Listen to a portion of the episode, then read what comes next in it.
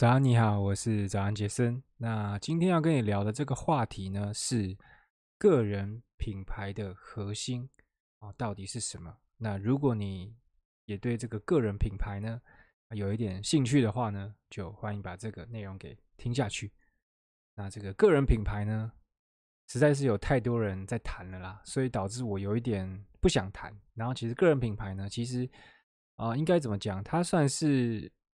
你在做自媒体的时候，应该是算是比较后期，你才需要非常认真去看待跟考虑的事情。就是一开始，如果你根本也还没有开始，等于是说赚钱啊，或者都没有什么的话，你去谈个人品牌，就会让人觉得有点在打高空，好像在讲一些摸不着边际的东西。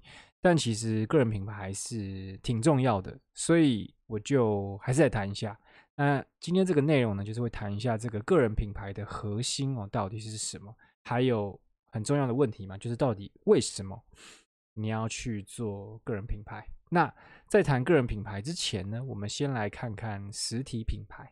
那在谈谈谈到这个实体品牌的时候呢，这个你会先想到哪一些事情？是他们的这个 logo 吗？是他们的这个一句话的标语吗？或者是他们品牌的颜色，或者他们 CES 的这个识别识别，就是品牌给人的感觉等等的，是这些吗？我觉得大部分人可能都想要这些，但其实这些都是等于是品牌的表皮，就他们的表面。但是呢，一个实体品牌它真正的核心在哪里呢？它其实真正的核心在于信任，就是信任这个东西。那假设。哦，同一批鞋厂呢，它制作的鞋子，同一批鞋厂哦，一批呢，啊，它有挂上这个 Nike 的 No Logo，那基本上呢，这个鞋子可能就是三四千块起跳。那另同一批鞋，它只要不挂上那个 Logo，啊，如果它要卖四百块呢，啊，可能都会卖得非常的辛苦。那你可能就会想，为什么两个等于是物理条件一模一样的东西，价钱怎么可以差这么多？那其实就是我讲到这个信任呢，就是 Nike 它这个品牌呢，它帮消费者省去了信任的成本。因为我们每一次在购买东西的时候呢，它都是一个决策嘛。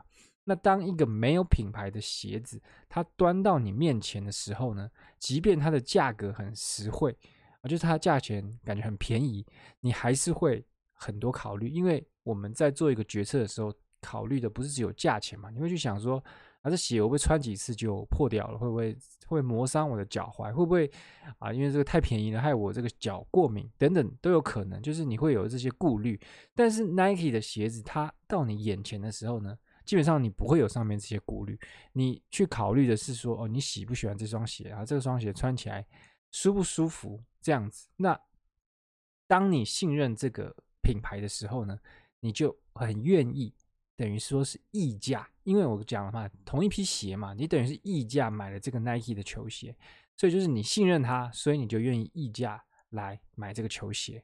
那你可能会想，哎，那我是不是很亏钱？因为明明可以买到一样的，我却要花比较高的钱去买这个比较贵的东西。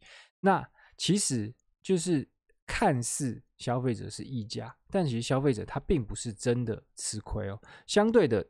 对消费者而言，他在这个决策过程中，他省省去了很多的决策的时间，然后呢，他还可以买到一些心理的满足感。那再来更不用说，就是很多像是 Nike 啊，像是 Apple 这些，等于是做的很成功的品牌呢，他们都还会带有一些精神上的意义。所以这甚至已经比就超过信任了，就是它还有另外额外的东西带给你。但其实它最核心的，我认为还是信任。所以一个。好的品牌呢，它基本上就会不顾一切的去取得消费者的信任。那很常见会有的做法就是，他可能会找这个代言人啊，那他可能就会借用就是人们对这个代言人的信任。那当这个公众人物他愿意为这个品牌背书，你就会把这个信任转移到他身上。那有一些会去，比如说像这个麦当劳啊，或者是这个摩斯汉堡，他们可能会公开他们的这个食物的履历。或是就是一些这种做鞋的做什么，他们会公开他们整个的制作流程，因为有些人他就会去好奇啊，这个啊这个过程有没有什么问题啊，干嘛的？那这个也是赢取信任一种方方法。那甚至会有就是会有很多第三方机构，他甚至就是在做这个生意的，他就是去证明这个企业是可以值得信任的，就是就有这种第三方机构在做这种事。那这个大公司基本上他们在内部呢，也还会设立这个公关部门 PR，然后就是他们就是要试着不要让这个辛苦经营的信任瓦解嘛，因为有时候一些啊什么这种。不好的事情发生的时候，就需要公关部门来把它处理掉，让大家的信任可以继续维持一下。但是呢，这些都是等于是后来衍生出来的一些啊、加分题。但其实最核心要博取信任的方法是什么呢？其实就是一个很重要的观点，就是你一次又一次让顾客感到满意。这个东西它就是让顾客信任的最。啊，基本的做法。那只要你不辜负他们对你的信任，那你的这个品牌的溢价空间就会越来越稳固。OK，那我们回到个人品牌哦。那啊，个人品牌的核心是什么呢？其实跟实体品牌一模一样，同样也就是信任。那信任是从哪里来呢？那跟这个一次一次让顾客满意很类似。你的这个个人品牌的信任感呢，就是从稳定而且有用的内容。而来的，因为你的内容啊，它看起来好像是免费的，但其实就是它都是一场注意力的交易，就是观众用这个注意力的货币呢，去跟你购买这次的内容。那如果你的内容呢，没有让观众满意，他觉得他的注意力货币被浪费了，你觉你觉得还是你说我已经免费提供给你，你有什么好不爽的？但是就是会不爽，因为这是他注意力的货币，他如果觉得他的注意力被浪费了，久而久之，你就会失去。他们对你的信任。那反过来说呢？如果你每一次提供的这些内容，不管是有价无价的，如果你都让他们觉得哦物超所值，觉得赚到了，那他们当然就会很愿意去重复的购买，重复去花他们注意力货币。而且每一次的回购呢，如果你都让他满意，那就是在加深他对你的信任。那其实这个个人品牌呢，就是从这样的一个循环之中诞生的。那跟你有没有去拍形象照，有没有上新闻，你有没有出一本实体书，基本上都没有直接的关系。但这些也会加强信任，它就跟这个实体品牌刚刚在说的那些事一样，就是它是加分题。但是其实最底层、最厉害的这个信任呢，就是从你提供稳定且有用的内容而来的。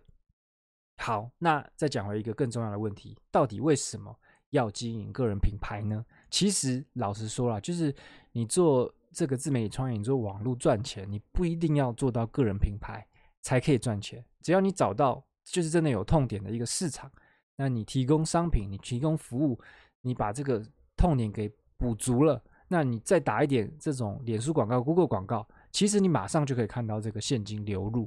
那为什么还要这样劳心劳力去建立个人品牌呢？因为其实个人品牌是等于是一个漫长的旅程啊。那原因就是因为这个个人品牌是有复利效果的，一旦你把它建立好呢，它会产生很久的价值。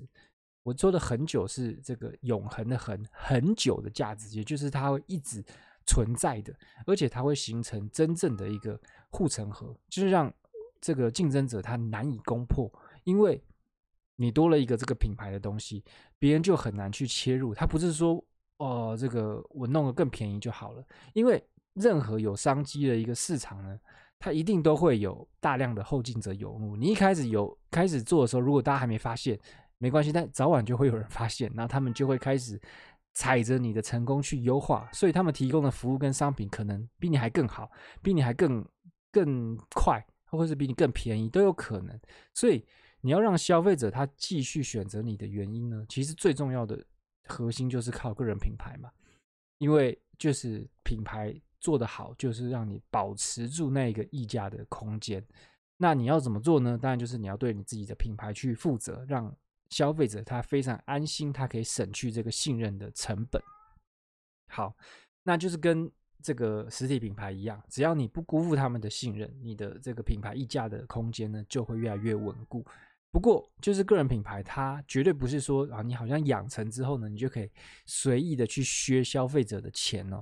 相反的，个人品牌它应该是一种对这个创作者的禁锢，或是对这个创作者的一个责任跟等于是限制。就是你变成说你必须要一直对自己的内容，你对对自己的商品跟对自己的服务呢，你都要负起百分之一百的责任，就是你要确保你的这个啊给他们东西呢都是好的，都是有用的啊，不一定都要每次都有用，但是你至少你就不能去瞎搞。那唯有不辜负观众对你的信任，你的这个个人品牌才有继续存在的可能。OK，好，那这个就是啊今天的内容，就跟你稍微聊一下我啊思考这个个人品牌核心的一个结果。那如果你喜欢今天的内容呢，就欢迎到这个 Podcast 各大平台去留一个五星评价。那如果你在 YouTube 看到呢，在下面留个言，让我知道有人在看我影片就好了。就这样喽，拜拜。